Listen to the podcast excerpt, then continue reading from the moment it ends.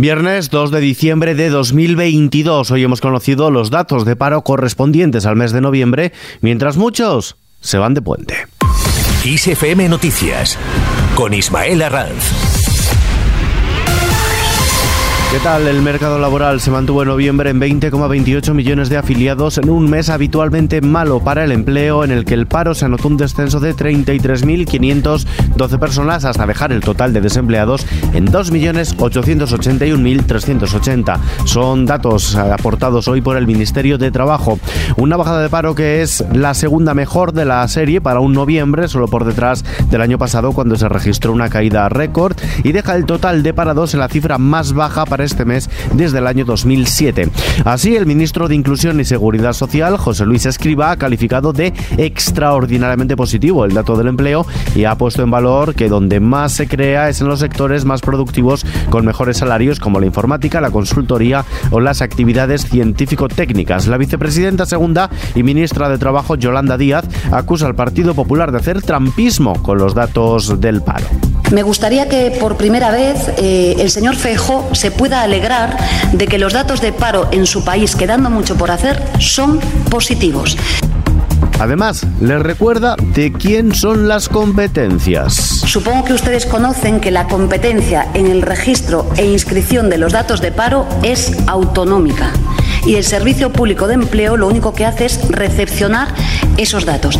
Entiendo que cuando ha dicho lo que ha dicho el señor Fejo, no quiere decir que la señora Ayuso o el señor Alfonso Rueda o el señor Moreno Bonilla están maquillando los datos de paro en sus correspondientes comunidades autónomas. Por otro lado, la vicepresidenta segunda y ministra de Trabajo y Economía Social ha instado un desbloqueo en la tramitación de la ley de vivienda. Díaz se ha reunido hoy en sede ministerial con asociaciones y colectivos de inquilinos. Ha mostrado interesada por una de las reclamaciones de estos colectivos en relación con una prórroga para la limitación de la subida del precio de los arrendamientos al 2% que fue incluida en el paquete de medidas urgentes aprobado por el gobierno.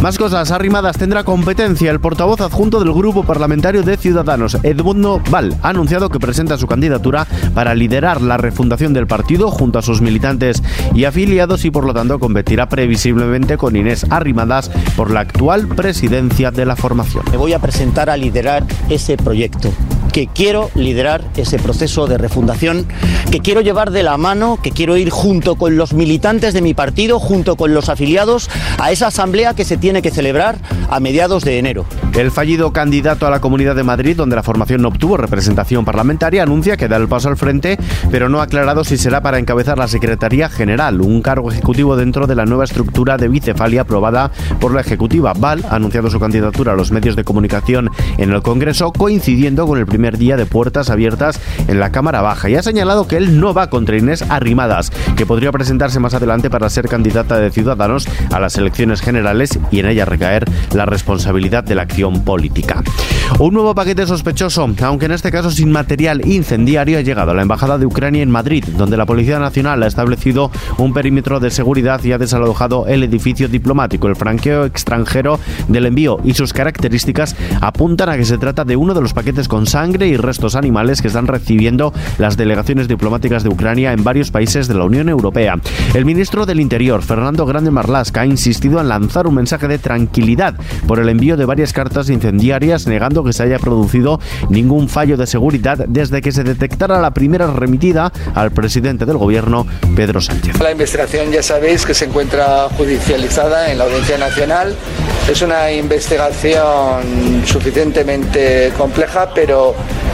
eh, sabéis también de la profesionalidad, eficacia de nuestra policía, de nuestra Guardia Civil y esa investigación se está desarrollando de una forma importante, relevante y esperemos tener resultados positivos en un corto periodo de plazo. El Ministerio de Educación estudia aplazar un año la nueva EBAU y rebajar el peso del nuevo examen de madurez académica que había propuesto incorporar en la misma. De este modo, en lugar de representar un 75% de la nota, supondría un 60%. 1%. La DGT inicia el dispositivo especial por los puentes de la Constitución y la Inmaculada en los que se prevé 13 millones y medio de desplazamientos en las carreteras españolas. Tráfico que mantendrá este dispositivo especial hasta las 12 de la noche del domingo 11. Avisa de que las horas más desfavorables para viajar en todos estos días se concentrarán desde las 4 hasta las 10 de la noche de este viernes y el miércoles 7, las mañanas del sábado 3 y el jueves 8 y de nuevo las de tarde hasta la noche del domingo. 7 de cada 10 hogares, cambiemos de asunto, 7 de cada 10 hogares tienen contratada más potencia de la necesaria, casi un 70% en hora punta, un 74% en hora valle, según los datos del segundo trimestre que recoge el panel de hogares de la Comisión Nacional de los Mercados y la Competencia. El organismo advierte de un mejor conocimiento de los hogares respecto a los tipos de suministro de energía, que en el caso de las diferencias entre mercado libre y mercado regulado de la luz ha aumentado más de 10 puntos en un año. En la bolsa, el IBEX 35 ha bajado este viernes el 0,3% y ha perdido el soporte de los 8.400 puntos. Cierra en 8.382, lo que aumenta las pérdidas del año al 3,8%. En el cómputo semanal ha cedido el 0,4%. El peor del selectivo ha sido hoy Acciona, que ha dejado por el camino el 4,85%. El mejor, Indra, con un alza del 4,77. El euro se cambia por un dólar con 5 centavos. A continuación, echamos un vistazo a la previsión del tiempo. Este puente o acueducto de la Constitución arranca mañana sábado con nevadas en el entorno de la cordillera cantábrica, Pirineos y sistema ibérico y heladas en el interior de Galicia, ambas mesetas y en los sistemas montañosos del norte, centro y sureste peninsular. Localmente fuertes serán en los Pirineos.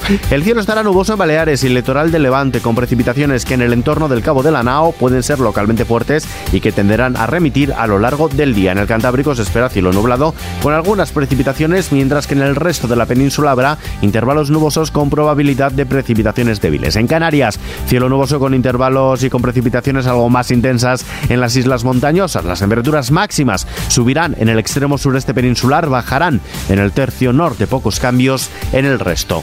Y terminamos.